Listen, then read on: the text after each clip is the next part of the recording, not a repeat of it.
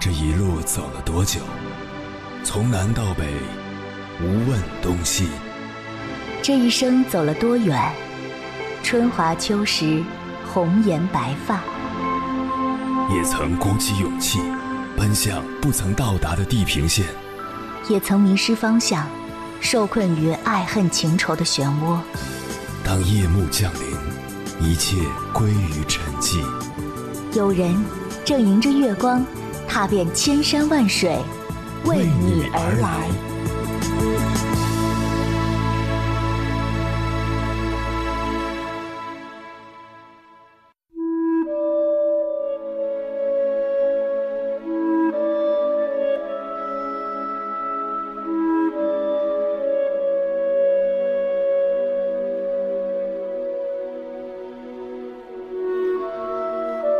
之前在微博上看见了这样一张图，戳中了很多人的心。画面中有两个女孩，一个后背中了一箭，另一个后背中了无数箭。按理说，身中数箭的女孩更应该被众人关心，但大家都在安慰那个只中了一箭却放声大哭的轻伤者。我想，每个人都会夸奖那个懂事的女孩，却没有人愿意成为那个懂事的女孩，因为人们知道，越懂事的你。承担的痛苦越多，那都是你愿意去承担的。懂事的孩子就是这样，尽量满足每一个人，照顾每个人的情绪，却唯独委屈了自己。知乎上有一个提问：懂事的孩子快乐吗？底下有一条高赞回答：在妹妹上高中、上大学那几年，我每年给她的生日祝福都是：祝你永远不用太懂事。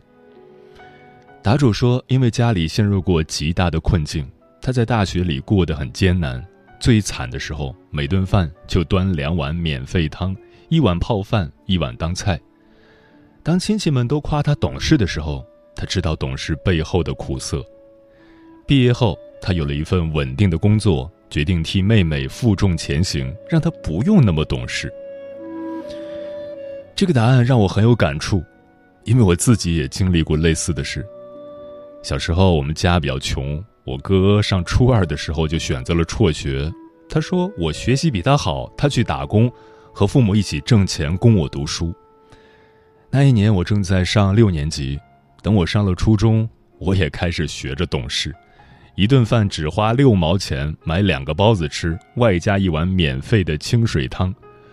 初中三年正是长身体的时候，因为长期吃不饱，营养摄入不足，导致自己贫血。课堂上还晕倒过。有句话说：“幸运的人一生都在被童年治愈，不幸的人一生都在治愈童年。”你太懂事了，活得小心翼翼，步步为营。一句话说出口之前，要在心里演练三遍。你想任性而活，但肩上的责任时刻提醒你不可以。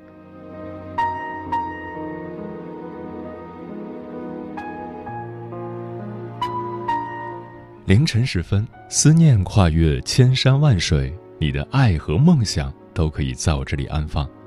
各位夜行者，深夜不孤单。我是迎波，绰号鸭先生，陪你穿越黑夜，迎接黎明曙光。今晚跟朋友们聊的话题是：你是一个懂事的人吗？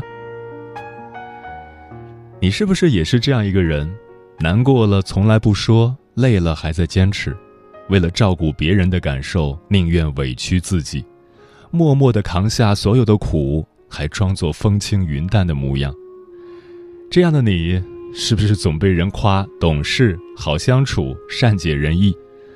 所有的人都夸你懂事，但唯独没有人懂你。没有人知道，你的内心也曾千疮百孔，都是你自己一个人，在一个又一个无眠的夜里独自修复。没有人知道你懂事背后的委屈，也没有人知道你早已疲惫不堪，更没有人心疼你、回应你的好。还有很多人把你的懂事、你的好当做理所当然。关于这个话题，如果你想和我交流，可以通过微信平台“中国交通广播”和我分享你的心声。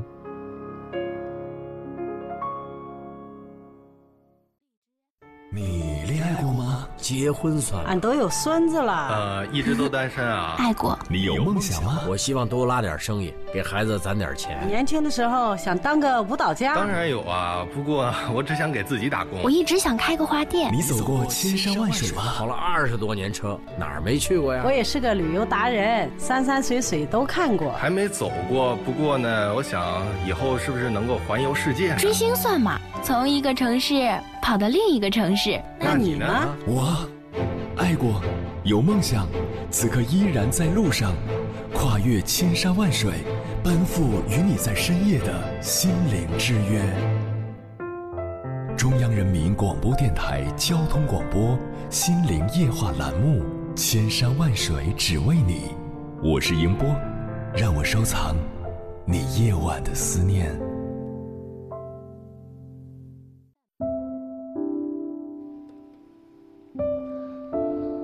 曾经火爆一时的《甄嬛传》有一个让人印象深刻的场景：一向端庄懂事的沈眉庄，醉酒后反反复复说着一句话：“整天清醒克制又有什么用？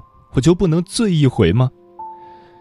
说一个人懂事，意味着他比同龄人更加明事理，有着与年龄不相符的成熟。在成年人的语境里，懂事也是一个褒义词，似乎跳过一些关卡。早早学会像成年人一样思考，是一种过人的本领。今晚千山万水只为你，跟朋友们分享的第一篇文章选自《洞见》，名字叫《懂事的代价》，作者安娜贝苏。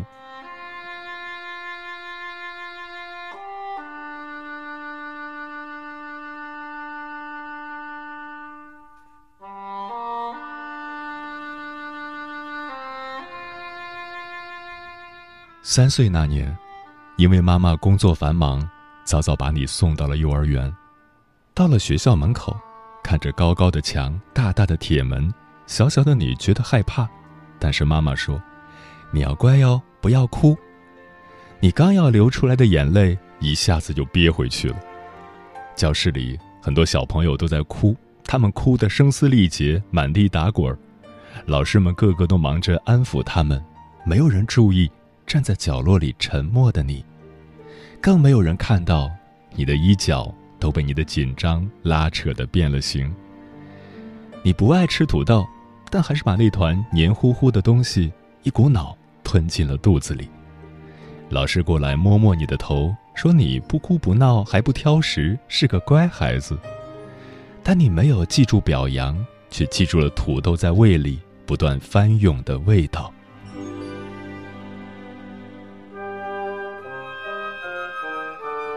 五岁那年，你在街边转角的店里看到一种酸奶，透明的瓶子装着雪白雪白的液体，好像隔着玻璃的橱窗都能闻到浓浓的奶香。你怯怯地扯了扯妈妈的衣袖，小声地说：“妈妈，我想喝这个。”但是你的声音太小了，妈妈根本没有听见，你只好一步三回头的跟着妈妈离开了。那时候，妈妈总说家里不富裕，你要懂事一点。其实你并不知道什么是懂事，只知道世界上有很多东西是你很想要却无法得到的。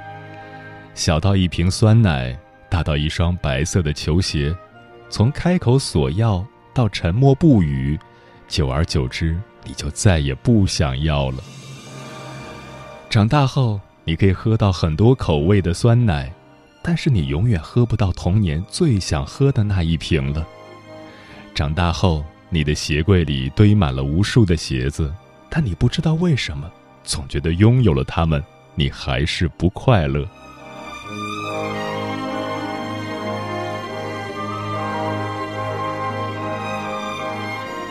九岁那年，你有了弟弟，父母都很开心，爷爷奶奶都笑得合不拢嘴。你却怎么也高兴不起来。家里那时候经常迎来送往，叔叔阿姨都抱着弟弟笑转圈，给他买很多好吃的。你很害怕，怕父母不再喜欢你了，你还有点讨厌弟弟。那么个小不点儿，每天只知道哭，哪里有别人说的那么可爱？但是你还是什么都没有说。你明显感觉到父母对你的态度不一样了。有一次，你正在写作业，弟弟扑过来就撕烂了你的书本，你生气的推了他一把，弟弟立马嚎啕大哭。弟弟洪亮的哭声惊动了大人，奶奶跑过来一把抱起他，慌忙检查他有没有受伤。妈妈大声责骂你：“你怎么就不知道让着弟弟？”从那以后，你在家里越来越沉默了。你不知道为什么大人很多时候也这样不讲道理。总是把错的说成是对的。你也不知道自己为什么总想哭，但你开始无比渴望快一点长大，长大了就可以早点离开这个家。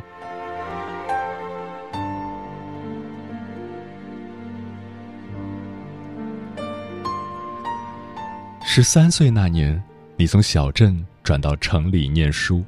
你局促地站在教室的讲台上，磕磕巴巴地介绍自己，你的口音引得同学们哄堂大笑。后来你开始发现，同学们穿的都是名牌衣服，脚上的鞋走起路来还会发光。你低头看了看自己的鞋子，把自己缩得更小了。课余时间，同学们聊着最新的电视剧，分享最新的歌曲，你也想加入他们，犹豫了很久。最终还是回到了自己的座位。在学校，你很勤奋，每次考试都得第一。你总是无怨无悔地打扫卫生，帮老师做各种事情。因为你太没脾气了，同学们就老欺负你。他们悄悄藏起你的书包，往你课桌里放虫子，在背地里嘲笑你是乡下来的土鳖。你很难过，但什么也不能说。你每天拼命背单词、刷习题，每个伴随孤灯努力的夜晚，都在一点点聚焦你的目标和决心。你在想，我要成为一个特别优秀的人，我一定要足够努力，让所有人都喜欢我。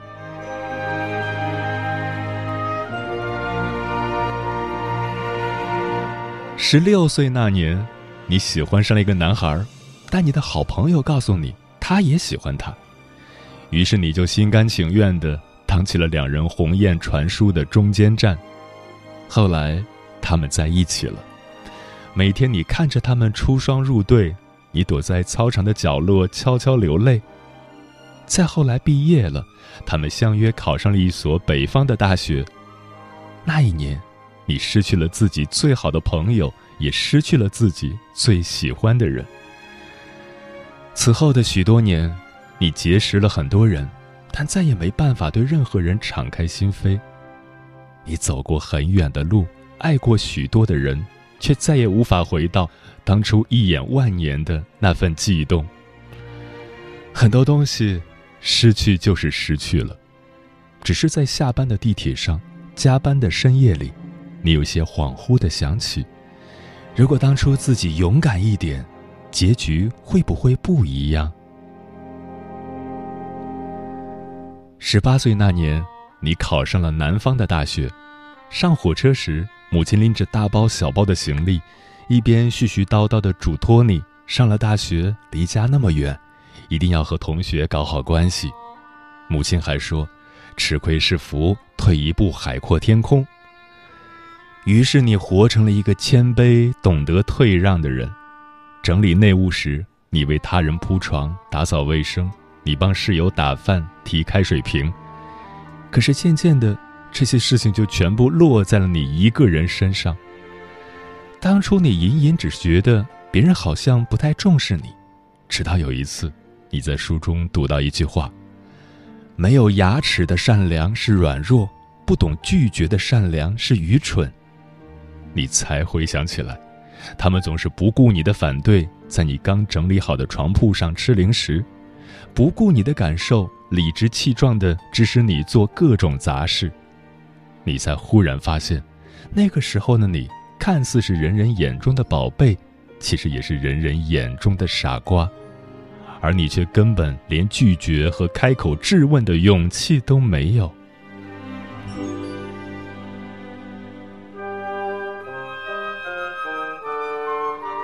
二十三岁那年，你进了北京一家新公司。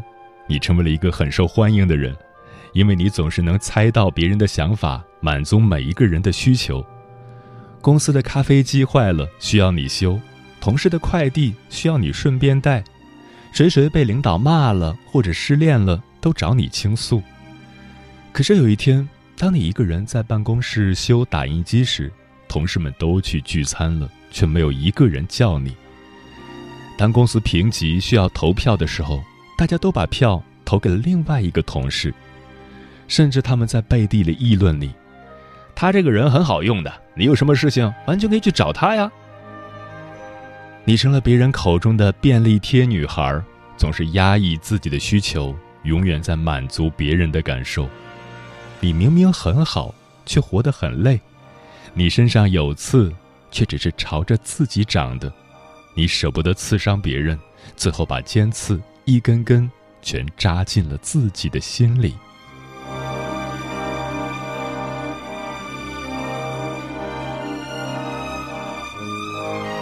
二十八岁那年，你遇见了你现在的老公，跟他在一起，你觉得很舒服，因为你可以任性的提要求，肆无忌惮的发脾气。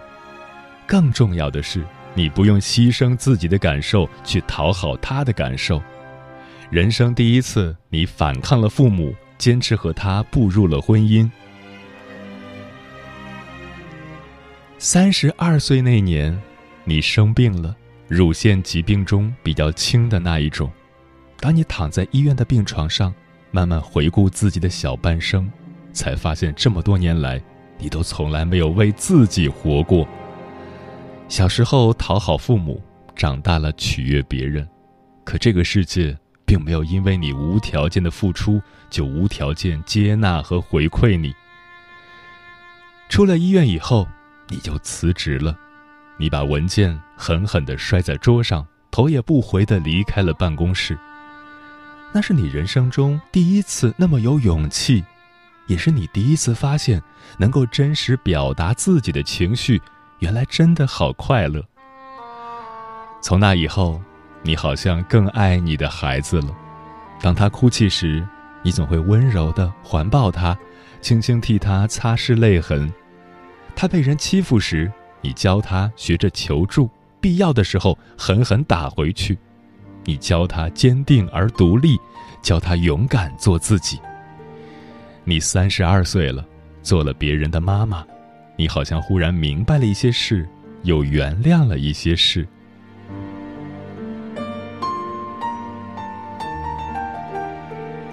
如今事业略有小成，也有一个美满的家庭。过去的日子像是散落在时间长河里的珠子，让你回想起来心里微微酸涩，却又充满平和。你记得五岁时没有喝到的酸奶。十三岁接受过的嘲笑和孤立，十八岁时那个爱而不得的人，二十三岁时那个迷茫无措的自己。你怪过自己，怪自己前些年活得太隐忍、太懂事。但后来你渐渐发现，每个人的成长历程难免是艰辛的、疼痛的。每个人都独自走过了刀光剑影，而身旁的人一无所知。如今，你已经不再是那个在黑暗里哭泣的小孩了，也长成了一个独立担当的大人。曾经，你需要别人为你遮风挡雨，如今，你也活成了别人的屋檐。四十岁这年，你终于接纳了过往种种，学会了爱自己。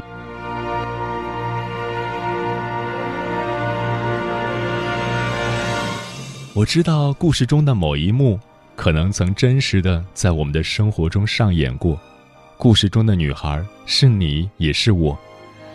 我知道一路走来你过得很辛苦，但谁的成长历程没有带着一点伤呢？你要相信，人生这条长路上，永远只有诚实面对自己，才能活得无坚不摧。生命的剧本里，我们曾是别人世界的配角，但愿余生。能做自己生活的主宰，拾起自己，过想过的人生，爱想爱的人。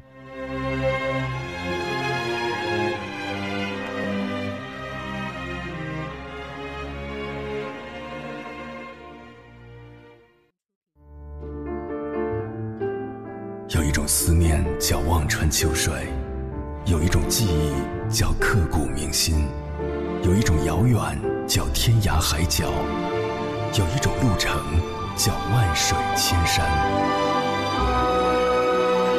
千山万水只为你，千山万水只为你，正在路上。